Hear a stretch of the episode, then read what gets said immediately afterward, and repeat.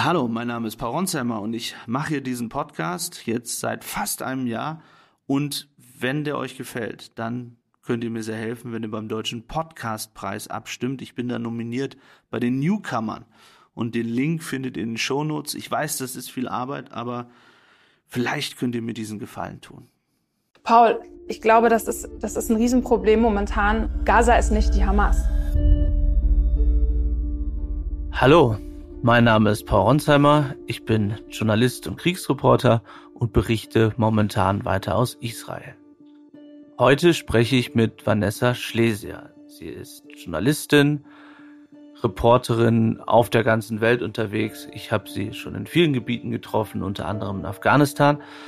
Aber warum ich sie heute eingeladen habe, ist die Situation in Gaza. Denn Vanessa hat als Reporterin sehr häufig Dutzende Male selbst aus Gaza berichtet und ich möchte mit ihr heute darüber sprechen, ob Journalismus aus Gaza möglich ist und vor allem ist Journalismus momentan möglich. Hallo Vanessa. Hallo Paul. Vanessa, wir erleben, dass, wo ich gerade in Israel bin und es sich am Anfang, kurz nach dem 7. Oktober, aus Reportersicht völlig richtig angefühlt hat, ähm, hier zu sein. Tut das in gewisser Weise natürlich auch immer noch, denn die Offensive hat begonnen. Wir kommen momentan nicht wirklich nah ran ans israelische Militär. Es gibt auch keine Embeds momentan. Das heißt, was uns bleibt, ist so ein bisschen das aus der Ferne zu beobachten, Interviews zu führen, Analysen zu machen und darauf zu warten, dass wir reinkommen.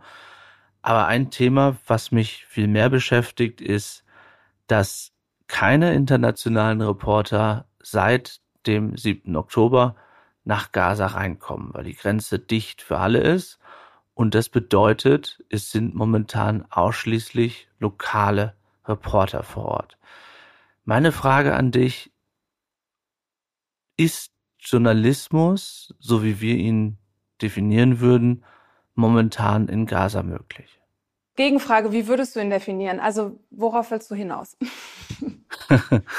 ich will darauf hinaus, und das ist etwas, worüber ich viel nachgedacht habe, wenn ich selbst lokaler Reporter dort wäre, ja, ich habe mal früher als Lokalreporter in Ostfriesland angefangen, aber nehmen wir mal an, ich wäre Lokalreporter in Gaza, würde da auch nicht rauskommen, weil ich eben einer von all denjenigen bin, die dort ja eingesperrt sind am Ende. Und ich wüsste aber, dass natürlich die Hamas mich kontrolliert als Bürger, aber natürlich auch als Journalist. Und alles, was ich berichte, aufdecke, sieht natürlich die Hamas, die Terroristen. Und die haben mich am Ende in ihren Händen. Und ich wüsste nicht, ob ich den Mut hätte, klassisch zu zeigen, was ist, wenn ich weiß, dass ein Terrorist hinter mir steht mit einer Waffe und mich jederzeit abschießen könnte und meine Familie mit. Versetz dich mal in die Lage der, ich weiß nicht, ich weiß nicht, wie viele Journalisten es gibt. Ich folge irgendwie so fünf, sechs. Deren Realität momentan ist, die schlafen so zwei Stunden pro Nacht. Die rasen in Teams ähm, durch Gaza und fotografieren und filmen, fahren zu den Einschlägen, interviewen die die Hinterbliebenen oder die, die Verletzten, ähm, rasen ins Krankenhaus. Zwischendurch, wenn sie mal Zeit haben und es was zu essen gibt, essen sie was. Also, weißt du, ich glaube, die, die Realität der Reporter vor Ort ist nicht so gestrickt momentan, dass dass A, groß äh, Zeit bleibt, Bilder zu manipulieren, wenn das das ist, worauf du hinaus willst, oder das auch, auch groß Dinge aufzudecken. Also ich glaube auch nicht, dass das ein Reporter vor Ort leisten kann, jetzt ähm, beispielsweise herauszufinden, woher die Rakete kommt, die auf das Haus gefallen ist. Ich glaube, das ist was, das müssen Forensiker aus dem, also das ist vielleicht was für Datenforensiker oder für Rechercheteams. Die Journalisten, die vor Ort sind, die berichten rund um die Uhr und stellen Bilder bereit, erzählen, was passiert. Und das ist der Job und da gibt es schon einige, die den ausüben. Ich habe nur nicht den Eindruck, dass in Deutschland davon sehr viel gezeigt wird und sehr viel ankommt. Und wenn ich das noch kurz ergänzen kann, ich glaube, das liegt daran, ich meine, BBC und CNN beispielsweise haben Reporter vor Ort, die faktenbasiert berichten einfach darüber, was, was sie sehen. So und so viel verletzt, ich bin in dem Krankenhaus und hier ist das passiert. So. Und das gibt es ähm, Das gibt es im deutschen Fernsehen nicht, so, soweit ich das bisher gesehen habe, ähm, weil es einfach keine keine langjährigen Kontakte zu Reportern vor Ort gab, denen man vertraut, denen man, mit denen man jetzt in so einer Situation zusammenarbeiten kann. Wie ist das denn für dich? Aber Habt ihr denn irgendjemand vor Ort? Warum berichtet ihr nicht über das, was in Gaza passiert? Also erst einmal haben wir heute eine riesige Seite 2 in der Bildzeitung und auch online gehabt, wo genau der Horror der Zivilbevölkerung beschrieben war und warum es eben wichtig ist und ein Muss ist, auch mit den Menschen dort mitzufühlen. Also stimmt erstmal nicht, dass wir nicht berichten.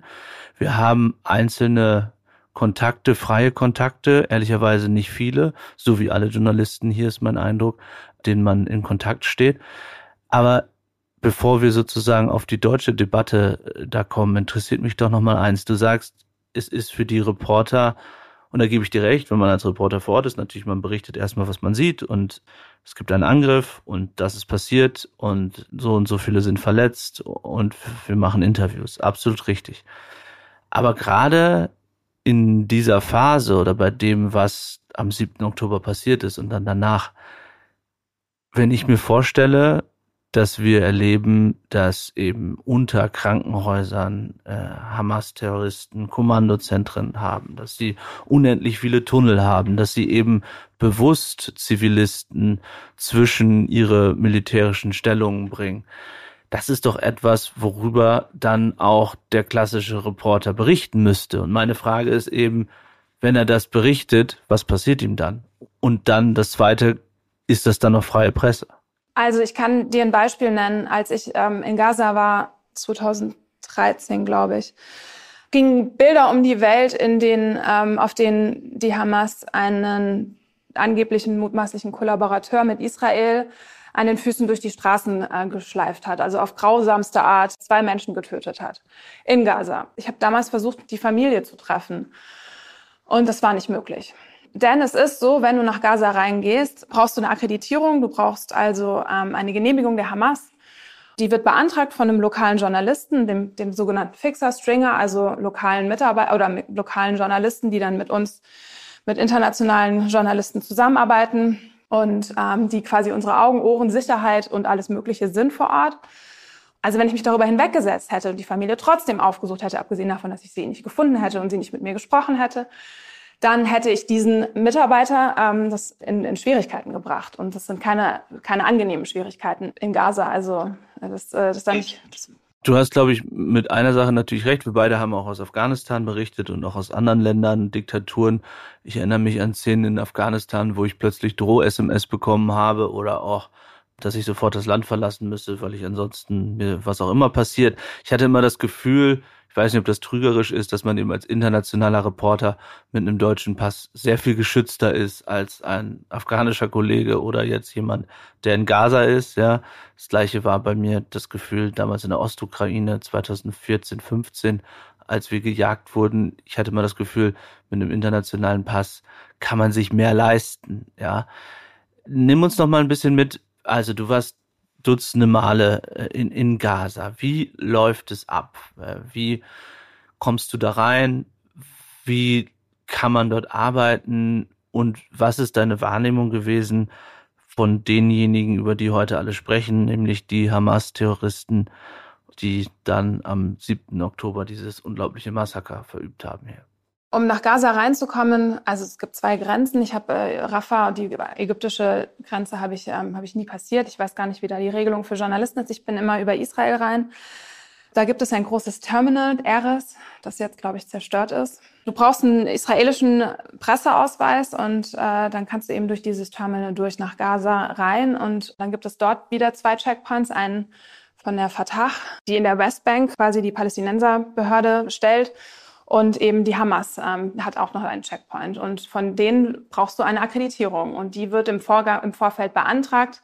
Da wirst du auch über, überprüft, also deine Arbeit, wer du bist, was du gemacht hast. Deine Social-Media-Einträge wahrscheinlich. Mich würden sie jetzt wahrscheinlich nicht mehr reinlassen gerade.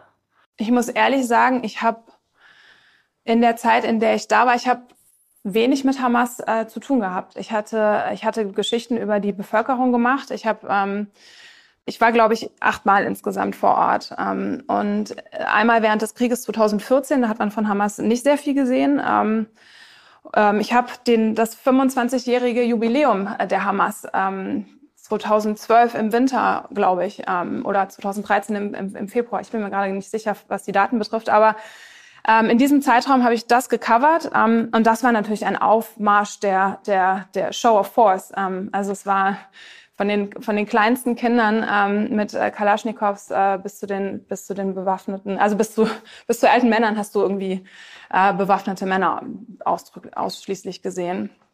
Und das war, ähm, das war tatsächlich das einzige Mal, dass mir Hamas äh, begegnet ist in den die Male, die ich in, in Gaza war. Ich habe keine investigativen. Wie Geschichten. waren die dir gegenüber? Wie waren die so? Es war das einzige Mal, dass ich mich äh, im Nahen Osten als Frau unsicher gefühlt habe. Ehrlich. Na, schon die Steuererklärung gemacht? Wir vom Handelsblatt haben in einem Steuerspezial analysiert, worauf das Finanzamt bei der Steuer 2023 genauer guckt. In unserem PDF-Ratgeber finden Sie die wichtigsten 16 Neuerungen, Einstiegstipps für Elster und vier Wege, wie Sie das Maximum herausholen. Sichern Sie sich also jetzt das digitale Handelsblatt vier Wochen für nur ein Euro unter handelsblatt.com slash mehrwissen. Und du hast ja schon aus Afghanistan berichtet, was unter den Taliban. Also das heißt schon was, wenn du das sagst, ne?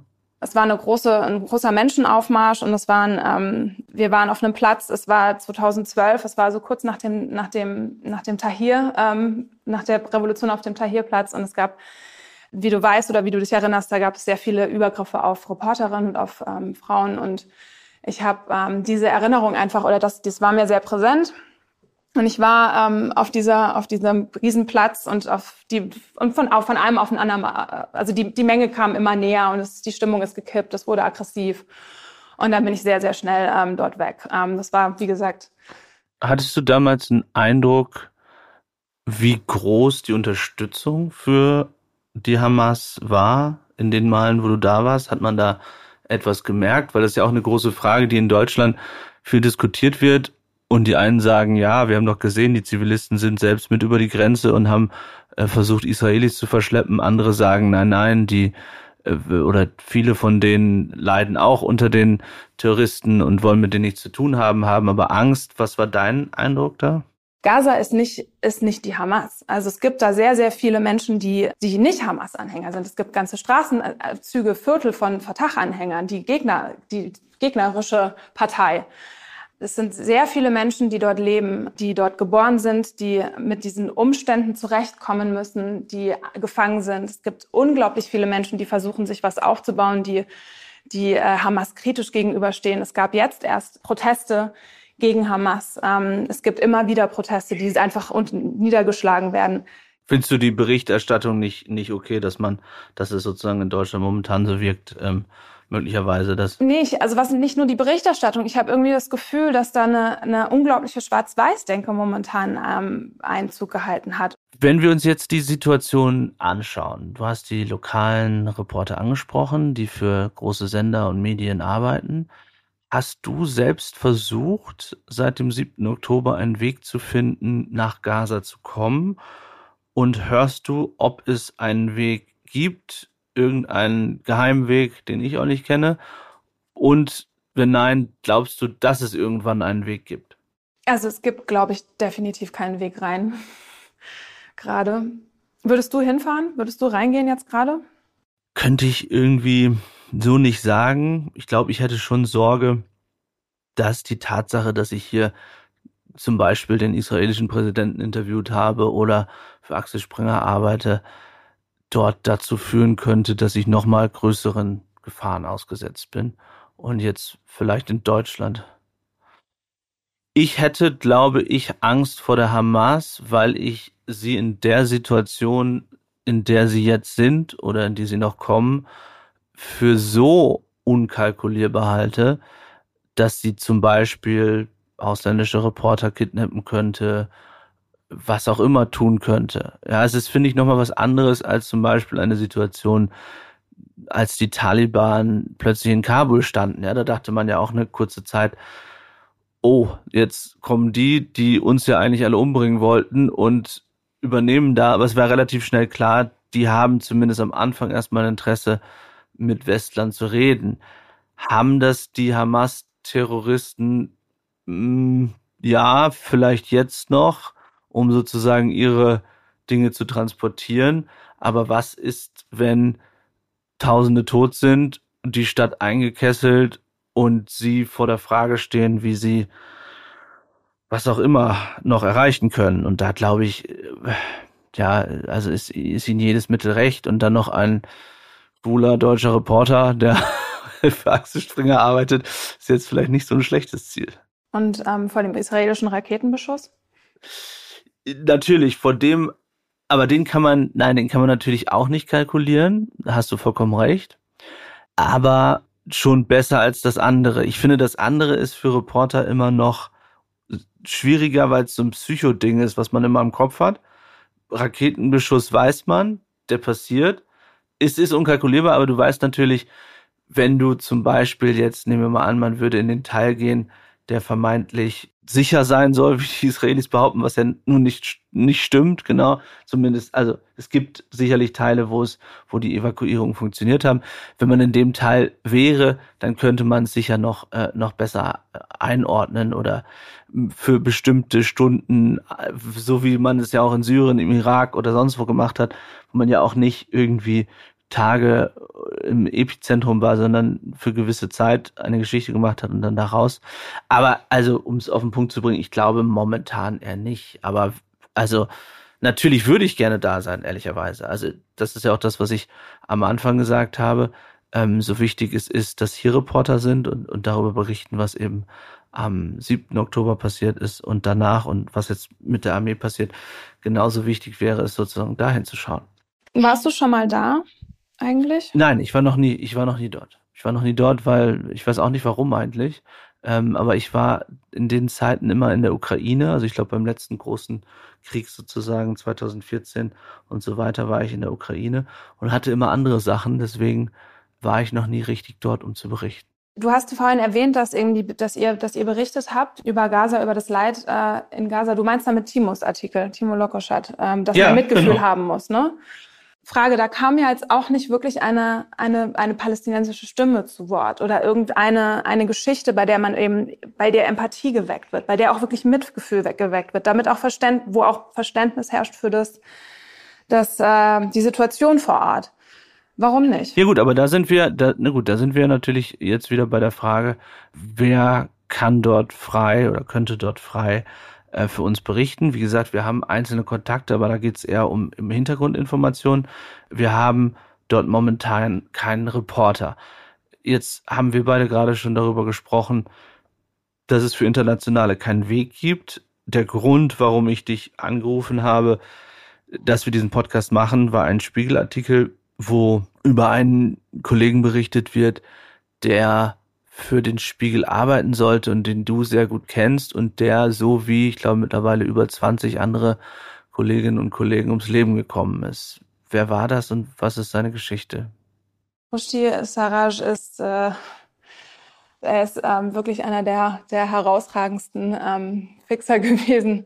Du war, also muss ich Fixer erklären? Glaubst du, deine Zuhörer Ja, also wissen, jemand, der genau jemand, der Journalisten hilft, die Sprache spricht, der der helfen kann, Kontakte herzustellen, die wir, ohne die wir alle sozusagen in den meisten Ländern nicht arbeiten könnten. Hier in Israel geht es zum Beispiel ohne teilweise oder zum großen Teil zumindest, aber in der Ukraine habe ich zum Beispiel auch, ich nenne es jetzt Producer, jemand, der Ukraine spricht und auch viele Kontakte hat. Die meisten Medienhäuser haben keine Mitarbeiter mehr in Gaza, haben eben keine vertrauensvollen oder Menschen, denen sie vertrauen, mit denen sie seit vielen Jahren zusammenarbeiten bei denen sie wissen, wie sie berichten. Und, ähm, und ich hatte eben mit Theresa Breuer, meiner, meiner Filmpartnerin, meiner damaligen, haben, haben wir zusammen 2020 Rushdie ähm, kennengelernt und hatten ähm, ein paar Tage in Gaza, in denen wir über die Jugend berichten. Wir wollten Geschichten über die Jugend machen. Wir wollten mal ein paar Positivbeispiele einfach den Alltag. Es war gerade kein Konflikt, sondern wir wollten den Alltag in Gaza zeigen, zeigen, was es, äh, was es für die Jugend bedeutet in, in äh, so einem abgeschlossenen, schwierigen Fleckenwelt ähm, aufzuwachsen. Wir wollten auch zeigen, wie viele Leute sich dort auch trotz aller widrigen Umstände was aufbauen. So, und Rushdie, ähm, muss ehrlich, ich, eigentlich hätten wir einen Film über Rushdie machen sollen, weil Rushdie ist, äh, ist, ist einer derjenigen gewesen, die, ähm, das ist echt immer so schwierig in der Past, in der Past Tense irgendwie zu reden, in der Vergangenheitsform. Der war jemand, der, ähm, der sich eine Produktionsfirma aufgebaut hat, quasi fast schon ein Medienimperium.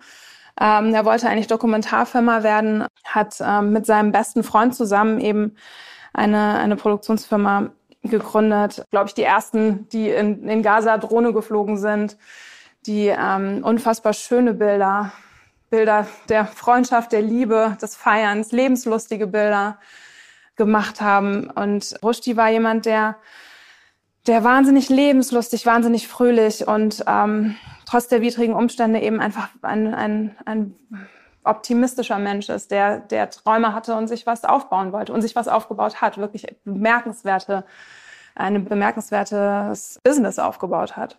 Was ist mit Rushdie passiert? Also wir haben die ganzen Jahre über immer wieder Kontakt gehabt. Immer wieder, wenn es eine neue Eskalation gab, haben wir geschrieben. Ähm, für mich war Rushdie eben Gaza so ein bisschen. Also wir haben ich wollte, ich will seit 2020 wieder zurück und ähm, es hat sich aus verschiedenen Afghanistan, es hat sich aus verschiedenen äh, Gründen hat sich nicht ähm, nicht äh, ergeben. Ich war anderthalb Jahre irgendwie mit Afghanistan involviert und so und äh, ich hatte fest vor, Rushdie jetzt in in diesem Jahr zu naja, zu besuchen, also mit ihm wieder zusammenzuarbeiten und so haben wir dann gleich angefangen, zu, hin und her zu schreiben. Und ich meinte, wir sehen uns bestimmt bald und ich komme auf jeden Fall. Und vergangenen Sonntag ähm, habe ich auf Facebook ähm, gelesen, dass er, dass er tot ist und dass er, dass er getroffen, also später hat sich dann herausgestellt, ähm, er, ist, er war zu Hause mit seiner Familie und ist von ähm, durch israelischen Raketenschuss ist sein Haus zerstört worden und äh, er, es hat ihn am Kopf getroffen und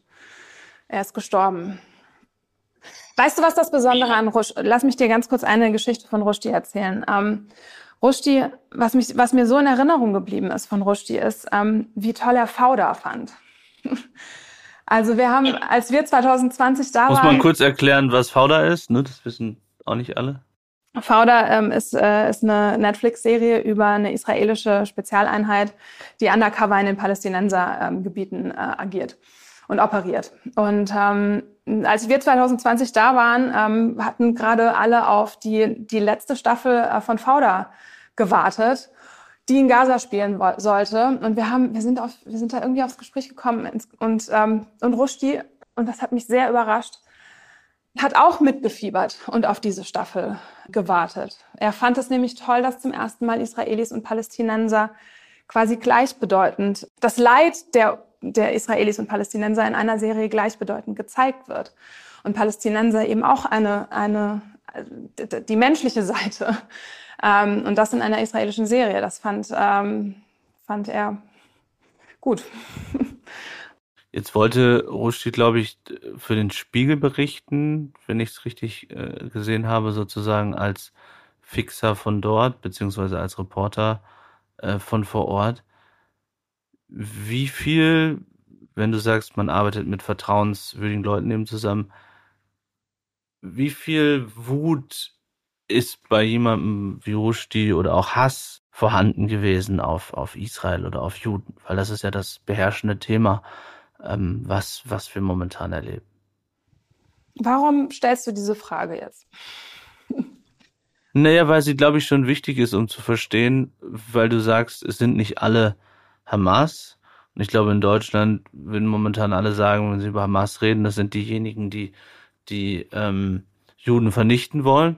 Und wenn du sagst, es sind eben nicht alle Hamas, würde mich interessieren, wie war jemand, der dort ein Medienimperium, wie du sagst, aufgebaut hat und berichten wollte. Weil ich gleichzeitig Berichte gelesen habe, ich weiß nicht, ob die stimmen, als zum Beispiel der Fixer der New York Times oder der Journalist äh, irgendwie Adolf Hitler ähm, verherrlicht hat und irgendwelche Posts geschrieben hat, äh, dass der ja gar nicht so schlimm war. Also deswegen einfach um mit Vorurteilen oder nicht Vorurteilen, ich, ich, ich weiß es nicht. Wie gesagt, ich war noch nicht da. Allein, dass, dass Frusti Fauda so toll fand, ähm, sollte, sollte eigentlich Indiz dafür sein, dass er, dass er differenzieren konnte. Nichtsdestotrotz, natürlich, wenn jemand drei, vier Kriege erlebt hat, gecovert hat, Verwandte, Familienmitglieder ums Leben gekommen sind, da verspüren viele Hass und Wut. Das ist so. Auf jeden Fall. Verstehe ich sozusagen aus, aus, aus der Perspektive. Wie glaubst du, kann jetzt, du hast ja am Anfang kritisiert und gesagt, dass aus deiner Sicht es nicht genügend Geschichten gibt, die emotional sind. Aus meiner Sicht, wenn ich jetzt die reinen Bilder betrachte und mir das anschaue, was Social Media geteilt wird, auch von Freunden von mir, habe ich ehrlich gesagt nicht das Gefühl, dass es Gaza an Öffentlichkeit mangelt. Oder an Leuten, die sagen Free Palestine und die sagen, dass Israel böse ist und, und so weiter und so fort. Also, was ist da dein Eindruck? Also ich glaube, dass, dass, es, dass es gerade einen Vertrauensverlust gibt, weil eben nicht die Geschichten ähm, in den etablierten Medien stattfinden, die Empathie schaffen für das Leid in Gaza und deswegen die Leute, die Menschen sich von den Bildern leiten lassen. Aber hat es nicht eher, um, um da mal sozusagen dagegen zu sprechen, hat es nicht eher lange an Einordnung gefehlt, wer was wie wirklich in Gaza tut? Also mein Eindruck war, dass viele in Deutschland vor dem 7. Oktober nicht verstanden haben, welche Rolle Hamas-Terroristen wirklich spielen und wie sehr sie auch das eigene Volk terrorisieren. Das kann man natürlich auch als, als Medienversagen äh, bewerten, aber diese Romantisierung sozusagen des Ganzen in, in vielen Teilen der Gesellschaft, die ja stattgefunden hat, die hat, finde ich, erst zumindest ja so ein bisschen nach dem 7. Oktober aufgehört. Ehrlicherweise was mich schockiert, dass es nicht viel mehr aufgerüttelt hat, aber darüber habe ich ja genug in den anderen Folgen gesprochen. Also ich finde, finde, dass eher das Gegenteil der Fall ist, aber deswegen umso interessanter deine Meinung dazu zu hören. Bei 8000, 9000, 7000, wie auch immer die Zahlen sind, Toten in Gaza, finde ich, ist die. Aber die Zahlen sind ja eine interessante Frage. Sorry, dass ich da unterbreche direkt, aber wer und wie glaubwürdig sind die Zahlen der Toten? Naja, aus den letzten Kriegen hat sich gezeigt, dass die Zahlen immer recht äh, glaubwürdig waren. Und die Zahlen kommen auch von den Krankenhäusern. Und von der Gesundheitsbehörde, die von Hamas kontrolliert wird. Aber werden auch weitergeleitet, werden auch weitergeleitet an, ähm, an die palästinensische Autonomiebehörde. Also auch, aber ganz ehrlich, ich meine, wenn wir jetzt von 6.000 oder 8.000 oder 9.000 Toten sprechen, ich finde, das menschliche Leid, das dort stattfindet, ist, steht außer Frage, so dass Menschen ihre Häuser, ihre Absolut. Familien, ihr Leben verlieren wie zuverlässig sind jetzt die Zahlendebatte, ist, ist einfach ein bisschen fehl am Platz.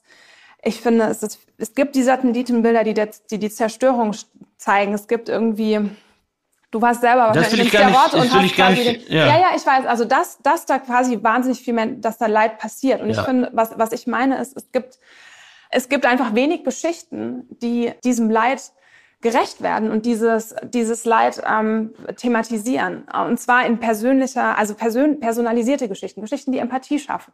Braucht man dafür nicht gerade diese, also bräuchte man dafür, dass das auch wirklich passiert und dass, also so grausam das jetzt klingt, ja, aber. Da reicht ich, ein Telefonanruf. Da, weißt du, UNRWA hat 60 Leute verloren. Ähm, da telefonierst du irgendwie mit, mit einem Mitarbeiter der UN-Organisation vor Ort und lässt dir irgendwie schildern, wie die Situation ist. Du kannst mit einem Arzt telefonieren. Also es ist durchaus möglich, irgendwie Menschen in Gaza zu erreichen und sich schildern zu lassen, wie die Situation vor Ort ist. Das machen ja auch viele. Das ist ja, ist ja nicht so, dass das nicht passiert. N naja, also habt ihr es gemacht?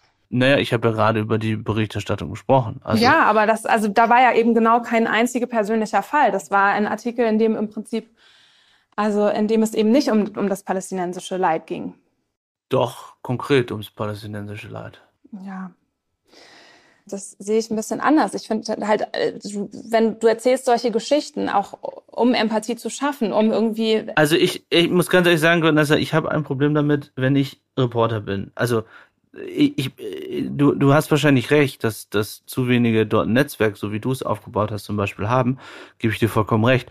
Aber jetzt einen Arzt anzurufen, und, und da bin ich wieder bei dem, wo, wo, worüber wir am Anfang gesprochen haben, woher weiß ich denn, dass ich dem jetzt vertrauen kann und dass der nicht mit, mit der Waffe hinter äh, einem Hamas-Terroristen sitzt. Also ich verstehe. Naja, ich, was willst ich, du denn von ihm hören? Also was willst du denn von ihm hören? Nee, ich will also, gar nicht, ich will die Wahrheit hören. Ja, ja, will, du willst will, die Wahrheit ich, hören. Und ich meine, dass Menschen ja. sterben, ist eine Wahrheit. Und dass er Leute Verletzte irgendwie behandelt, ist eine Wahrheit. Dass es keine, dass es kaum Elektrizität ja, gibt, dass es nicht mehr keine, keine, das, also keine Medikamente ja. mehr gibt, um. Aber das wurde doch alles berichtet Ja, es wird berichtet, aber halt nicht als persönliche Geschichte. Du redest nicht mit diesen Personen, sondern du berichtest über sie, aber nicht mit ihnen.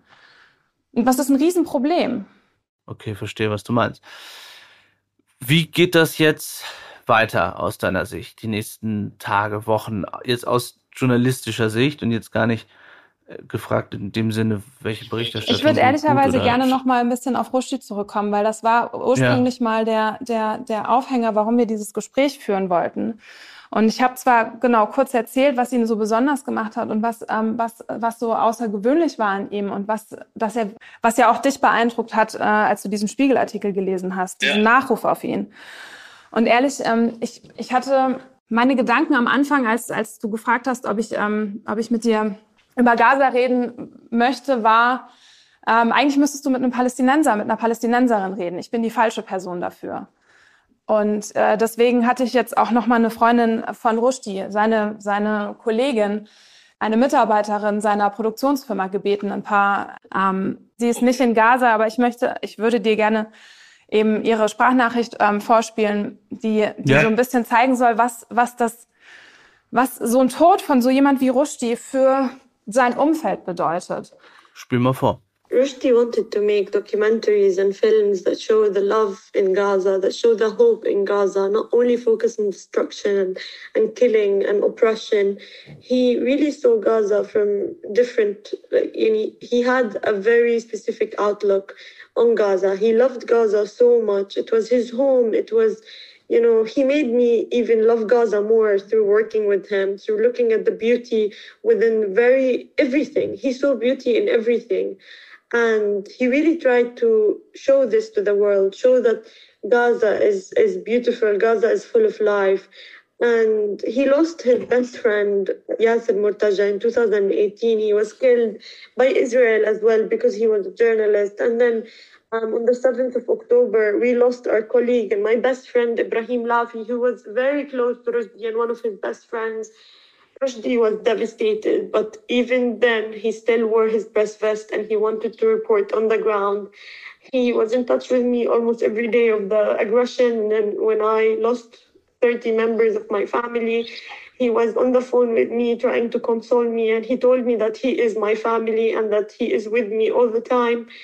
Um, I never really expected that the next few days I'll just wake up and that he will be gone, that they will just kill him when he was in his home. Um, they killed him because they know he's the voice of truth. They know they're so threatened by his films, by his beauty, by his journalism. They're so threatened by Rushdie as a human before everything else but we will carry his message. I will never stop talking about Rushdie or Ibrahim or all of my other journalists who have been killed. You know, this is, I really miss him. I really, really do. Like, he was like a mentor to me. He was my older brother. I always wanted an older brother, and Rushdie was that for me. I would insult him whenever I had questions. Anything. Like he was always there for me. Um, Palestine lost one of its most inspiring people. Rushdie will not be a number. Rushdie will live within us for the rest of our lives. Und darf ich ganz kurz ergänzen, so als jemand, der jetzt auf der Seite Israel steht und das hört, kann man sich vermutlich darüber aufregen, dass sie quasi was behauptet, was nicht bewiesen ist, dass Rushdie gezielt von der israelischen Armee getötet wurde. Oder man kann sich dafür entscheiden, Mitgefühl zu haben. Man kann sich vorstellen, was das für sie bedeutet, ihren Mentor, ihren großen Bruder zu verlieren. Eine außergewöhnliche Person. Weißt du, das ist das, glaube ich, was ich meine mit persönlichen Geschichten, die eben fehlen, dass die dann, die dann eben Mitgefühl erzeugen, wo du eben mitfühlst mit jemand. Und ähm, und das ist das, was gerade fehlt, was nicht aus Gaza rauskommt. Und findest du, um mal die Gegenfrage zu stellen, dass in allen Medien wirklich mitgefühlt wurde mit den Israelis, die hier massakriert worden sind?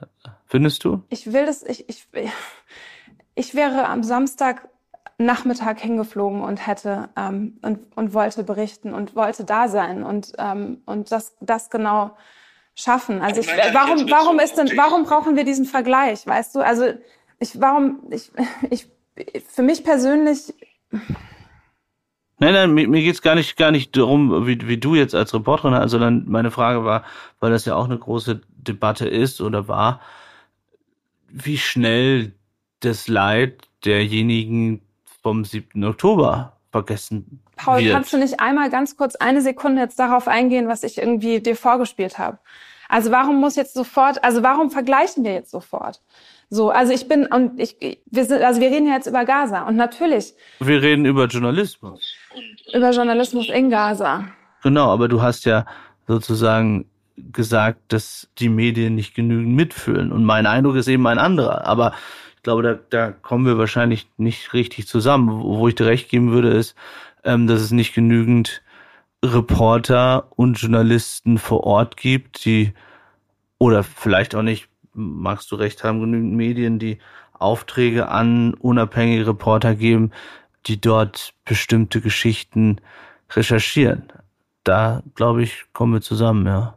Wo glaubst du denn oder woran machst du denn fest, dass es, ähm, dass es nicht genug Mitgefühl für die Angriffe, die Terrorangriffe der Hamas auf Israel gab? Ich glaube, das habe ich jetzt in den letzten Podcasts genügend. Ähm, wie glaubst du, kann man jetzt dafür sorgen, dass journalistisch den Menschen in Gaza gerecht wird? Also was sollten aus deiner Sicht äh, Journalisten, die hier sind, wie ich, aber auch ähm, eben Medienhäuser oder aber auch äh, die Leute, die in Gaza sind, die dort Journalisten sind, was müsste passieren?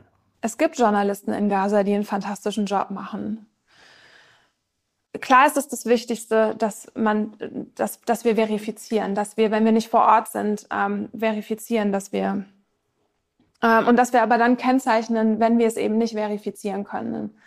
Ähm, aber es gibt Journalisten vor Ort, es gibt Bilder, es gibt menschliche Geschichten, es gibt einfach ähm, persönliche Eindrücke, Menschen, die man anrufen kann. Ähm, und ich ich finde, wir müssen uns alle mehr bemühen, ähm, diese Geschichten und diese Menschen zu Wort kommen zu lassen. Und ähm, ja, ich hoffe, das passiert. Das ist doch ein, ein wichtiger und richtiger Appell, äh, Menschen zu Wort kommen zu lassen und das in jeder Situation, in jedem Krieg sowieso. Und dennoch glaube ich persönlich, dass es nicht ganz ohne Kontextualisierung funktioniert, gerade in der, in der jetzigen Phase, aber ich würde dir recht geben, dass, wenn ich jetzt mal Deutschland betrachte, dass wir da wenig Direct Reporting erleben. Anders als bei CNN, wo es zum Beispiel einen, einen lokalen Mitarbeiter gibt, der sehr rührend und emotional die Flucht von ihm und seiner Familie aus Gazastadt in den Süden gefilmt hat und, und sehr ähm, authentisch auch das Leid eben der Zivilbevölkerung rüberbringt. Und da ist natürlich die Frage, warum schafft CNN etwas, was ich habe es jetzt nicht so richtig verfolgt, aber du hast es zumindest kritisiert, unsere öffentlich-rechtlichen zumindest momentan da nicht schaffen. Und ihr auch. naja gut, aber, aber du, da, da sind wir dann bei der Frage, ne, der, der, der, ein, ein, ein großer TV-Sender mit, mit vielen unterschiedlichen Korrespondentenbüros, aber ich, also ja, wahrscheinlich hätten wir auch in den ganzen letzten Jahren dort äh, bessere Kontakte aufbauen sollen, will ich gar nicht abstreiten. Na dann. Herzlichen Dank, Vanessa. Danke dir. Danke fürs Zuhören. Es würde uns sehr freuen, wenn ihr den Podcast abonniert, eine Bewertung dalasst und natürlich die Glocke aktiviert, damit ihr jedes Mal benachrichtigt werdet, wenn es eine neue Folge gibt. Redaktion Philipp Pietow und Antonia Heyer. Aufnahmen aus aller Welt Vadim Moisenko und Georgos Mutafis. Produktion Serda Dennis. Produktion Sebastian Pankow.